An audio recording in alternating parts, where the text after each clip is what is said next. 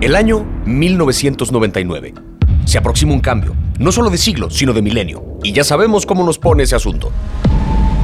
Existencialistas. Una mezcla de Y2K y la promesa recurrente de un fin de los días inminente. Y si hay apocalipsis, suele haber un elegido.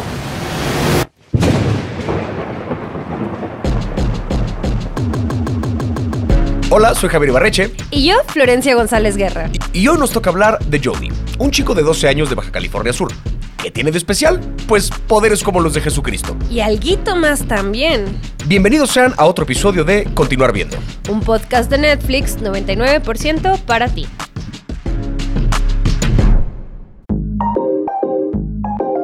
El elegido es una serie donde vemos a Jody, que es un niño de 12 años que vive en Santa Rosalía, Baja California Sur, y que ha sobrevivido un extraño accidente, porque descubre que tiene poderes como los de Jesus Christ, o sea, Jesucristo, y puede convertir el agua en vino, hacer caminar a los inválidos y tal vez hasta resucitar a los muertos. El elegido es una serie que es parte del Miller World. Es una serie que está basada en un cómic original de Mark Millar, que es también el responsable de cosas como Kikas, como Kingsman.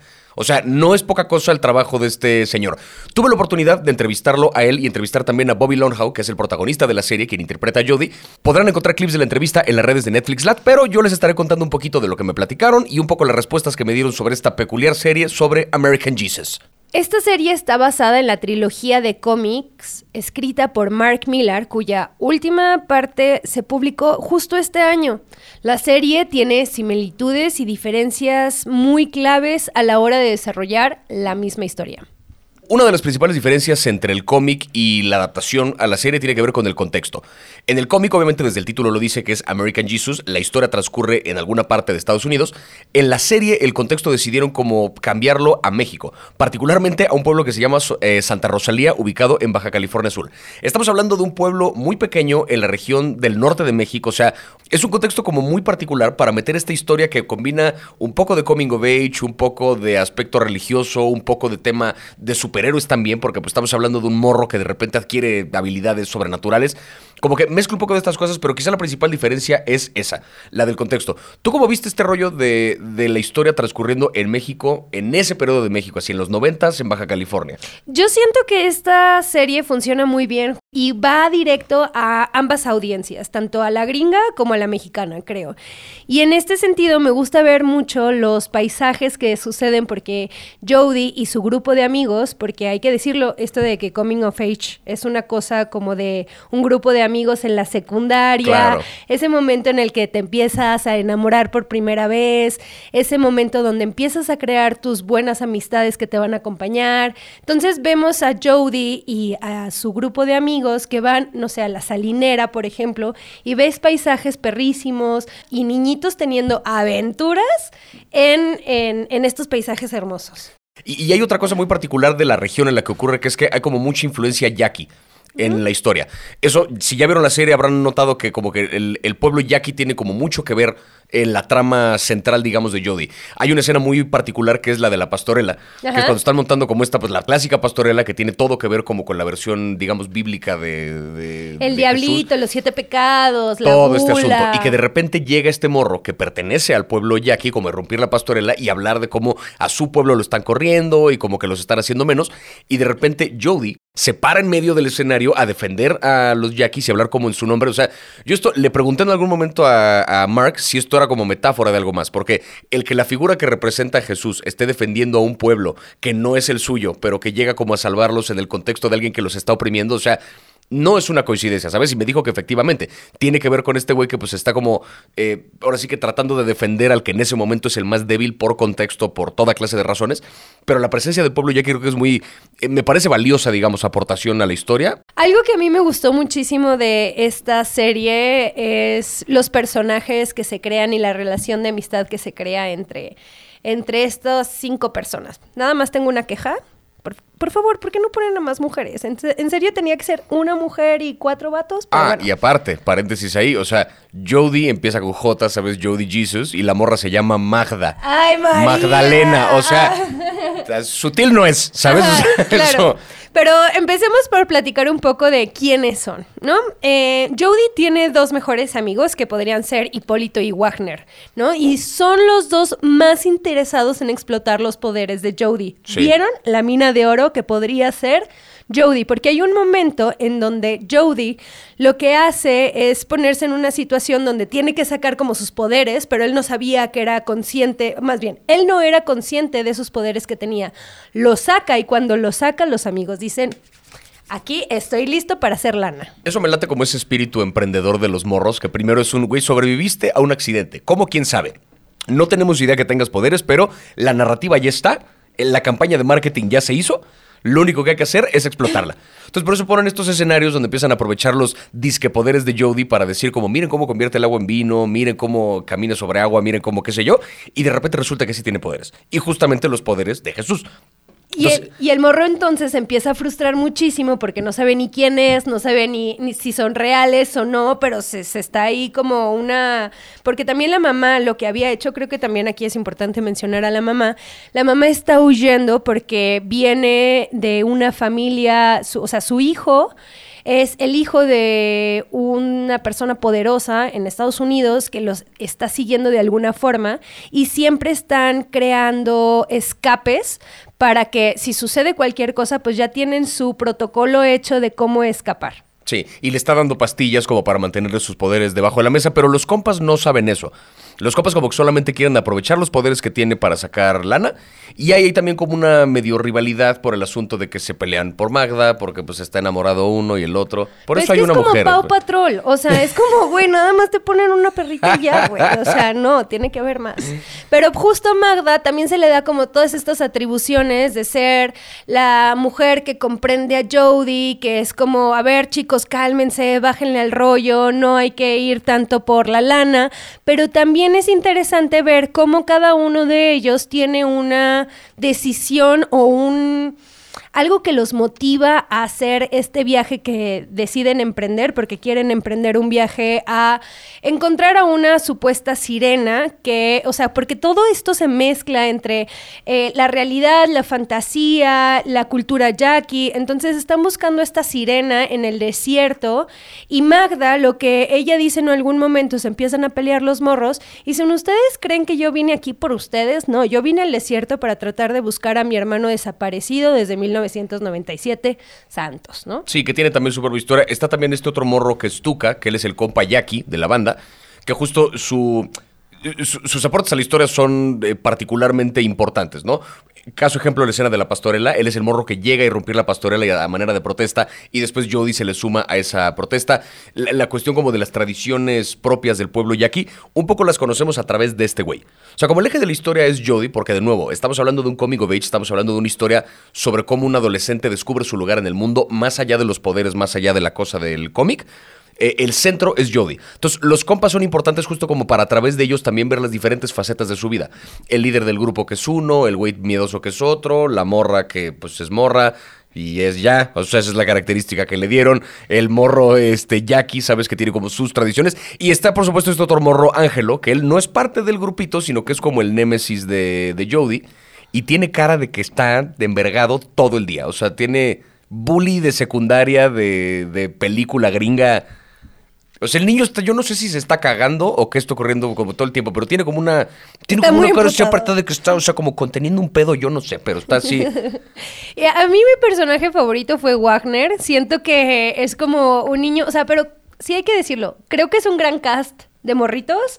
Eh, Tuca me gusta mucho también el personaje, pero el personaje de Wagner es como el mejor amigo de Jodie, pero es como todo sensible, pero como todo tratando de utilizar este sus- su brújula, ¿no? Como que hacer que sus juguetitos de exploración funcionaran para esta, esta exploración Sí. que iban a hacer. Y eso me gustó mucho, como ver a un niño con, con esa sensibilidad y amistad con Que, Jodie. que aparte es bien ingenioso porque pues es el morro que empieza a diseñar estas como trampitas para sacar dinero antes de descubrir que Jody tiene poderes. Sí. O sea, es un man que tú lo ves y dices, este güey va a ser un gran productor de cine algún día. Algún día sí va a algún llegar. día. O sea, este man va a hacer unas cosas así bien locas. Y justo de lo que decías de Tuca, que Tuca es, yo siento que es como un paralelismo del Jodie, que ayuda a funcionar, a- o sea, ayuda a que la historia de los Jackies funcione dentro de la de Jodie. Y hay un momento donde Jodie está como en ceremonia o no sé, o más bien Tuca está como en alguna ceremonia eh, Jackie y se empiezan a conectar como mentalmente Jodie y Tuca. Sí. Y eso como que él empieza a rezar o a- no sé cómo se le diga, eh, por Jodie, empieza a pedir por Jodie, de que dale la, la- la fuerza, dale la fortaleza. Entonces se mezclan como todos estos aspectos espirituales eh, junto a la historia misma. Sí. Ahorita que mencionas lo del cast, este, justo una, una de las cosas que le pude preguntar a Bobby, al, actor que hace de Jodie, eh, tenía que ver justo como con el enfoque con el que se acercó a su personaje. Porque tiene como mil, eh, como mil capas de por medio. O sea, es un migrante, es un adolescente, es una suerte como de mutante superhéroe y es una figura religiosa. O sea, era como a partir de... Ah, y encima está actuando en dos idiomas. Porque Ajá. la mitad de la serie está actuando en español y la mitad está actuando en inglés. O sea, está campechaneando un montón de cosas y es un morro que hizo la serie, creo, a los 13 años. Una cosa así, porque ahorita cuando yo lo entrevisté ya tiene 14 y ya se ve de 19. Y Pero... ya le están, están saliendo barbitas. Sí, sí, sí, eso es un problema. Jesus is growing fast. Este, pero pero le, le pregunté un poquito acerca de, eh, acerca de esto y él me decía que, o sea, e- el enfoque fue un poco tratar de respetar la situación propia de cada escena.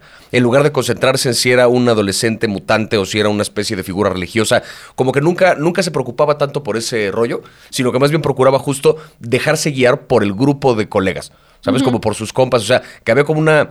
Se formó como una amistad muy real y creo que se alcanza a ver en pantalla. La relación que tiene Jodie con su grupo de amigos se siente muy genuina. Porque estando grabando, aparte, eh, si no me equivoco, un rato de esto lo, lo tuvieron que grabar, este, digo, no, no pandemia, pandemia, pero más o menos en los rezagos de. Obviamente estás como muy encerrado, entonces, habiendo convivido tanto tiempo con estos morros, termina volviéndose un grupo de amigos de verdad. Y tú lo ves en pantalla y, y sí. Y sí se ve. O sea, por muy sosa que pueda de repente llegar a ser la situación, ves a un grupo de amigos de de veras jangueando. Entonces tuvo mucho que ver con eso, como el desarrollo de su personaje a partir de los otros, ¿no? O sea, Oye, y esto de coming of age es algo como muy Stranger Things, o sea, es muy, Sí, es una sí, onda sí. de, de, morritos, o sea, pero es como algo de moda o es algo que ya se ha usado desde antes o qué pasa. justo nos vamos incluso más atrás, o sea, hasta la película de Cuenta conmigo, ¿no? O sea, basada en el libro de Stephen King. O sea, ese es quizá como el coming of age por excelencia, ¿no? Como que hay un montón de series y demás que creo son herederas de esa, de esa película. Es un, es como, no sé si probablemente llamarlo un género porque no es exactamente un género. Es más como una suerte de condiciones que se dan en la historia que tú puedes tachar una comedia o un drama o lo que sea como un coming of age. Pero eh, digamos, desde que le dimos como su lugar en la cultura a la adolescencia, ¿sabes? O sea, desde una vez que terminó la época en la que tú pasabas de ser un niño a ser un adulto de 12 años que trabaja, que era como, what the fuck is this? Una vez que como que empezamos a entender la complejidad del crecimiento de una persona y que hay todo un periodo en el que no es ni una cosa ni la otra, ¿sabes? No es todavía un adulto, pero tampoco es un niño exactamente. Cuando empezamos a entender eso, obviamente la respuesta cultural fueron las historias de Coming of Age, de qué se siente pasar por esas etapas. Desde, o en Netflix particularmente, desde casos muy hacia la farsa, como puede ser Big Mouth, que pues es un coming of age que ataca directamente la parte hormonal, sexual y demás que, que vive un adolescente, hasta cosas como Stranger Things, que meten un pedo más sobrenatural, ah, como El elegido, que mete un pedo más místico, pero todas tienen que ver con el adolescente encontrando su lugar en el mundo, y es una cosa con la que cualquiera puede conectar, porque todos fuimos un adolescente que de repente se sentía raro y, ¡hey! ¿Por qué me salen pelos? ¿Por qué mi nariz está creciendo O sea, yo jamás convertí el agua en vino. Hubiera estado Todavía. increíble, Ay. pero. O sea. ¿De qué? Yo no sé de qué ya se queja. mezclando con el pelo, ya no sé, ya no sé, me estoy confundiendo. También yo no sé de qué se queja este morro que de repente. Ah, no puedo creerlo. Convertí esta botella de Topo Chico en un vino de dos mil baros. Pues sí, mamón. O sea. Una de las cosas que me contó Mark en la entrevista y que creo que fue la que más se me quedó grabada porque un poco resume la esencia de esta, de esta serie. Yo le pregunté un poquito sobre cuál fue el enfoque a la hora de escribirla, si el aspecto superheroico, el aspecto religioso, el aspecto qué. Me dijo que en realidad trató de escribir justo, como lo hemos estado discutiendo este episodio, un coming of age, una historia sobre un adolescente. Y, eh, pero hablando un poquito ya, rascándole más a fondo acerca del mensaje que trae de por medio de la serie, le mencioné esta escena en la que está hablando un cura con el maestro de la escuela que se sintió atacado después de lo de la pastorela y que dice es que este morro, ¿cómo se atreve a interrumpir mi pastorela y qué tal? Y que el cura le dice, a ver, güey, si tú y yo estuviéramos vivos hace dos mil años en Nazaret y viéramos a Jesús practicar sus milagros, ¿qué hubiéramos hecho? ¿Lo hubiéramos creído hubiéramos dejado que lo crucificaran? Que es un poco la pregunta de si es cierto, o sea, hoy en día ya representa como una figura cultural importantísima porque hay como estos registros, qué tan ciertos son, quién sabe, pero de los milagros que practicó y demás. Pero en su momento, o sea, si hay un cabrón que te dicen que acaba de practicar un milagro, ¿qué tanto le vas a creer que eso sea cierto? ¿No? Más aún en el contexto del, del 99 que ocurre esta serie, que pues es una sociedad bastante más modernizada, bastante más, este incrédula en algunas cosas, pero mucho más escéptica en otras, ¿qué tanto hubieras querido? Entonces, preguntándole sobre esto, Mark me decía que tiene todo que ver con el mensaje de la serie, que es la forma en la que de algún modo siempre tratamos de hacer menos a la figura que destaca.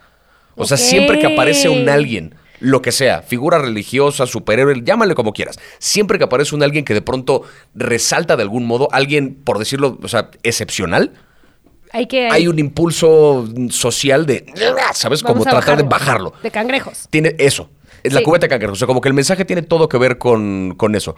Y creo que sí se ve. O sea, por eso es, es valioso que la figura de Jodie sea un gringo en el contexto mexicano. Sí, No porque eso lo haga excepcional, sino porque eso lo hace diferente. Ah, y el ser diferente como que alimenta todavía más ese mensaje, ¿sabes? Quiero escuchar esa respuesta. Quiero ver más que te dijo. Sí.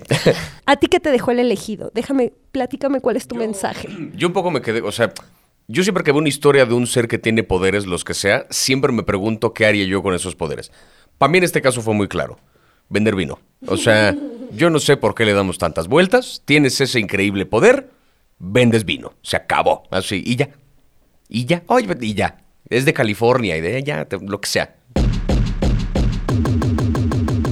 Dita, esto ha sido todo por este episodio. Eh, no olviden que clips de la entrevista estarán apareciendo ahí a lo largo de la semana en las redes de Netflix Lat.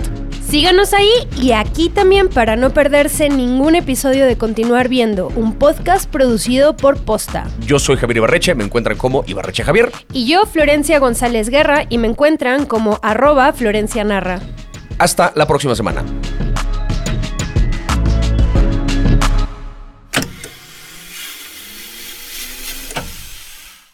¿Sigues ahí?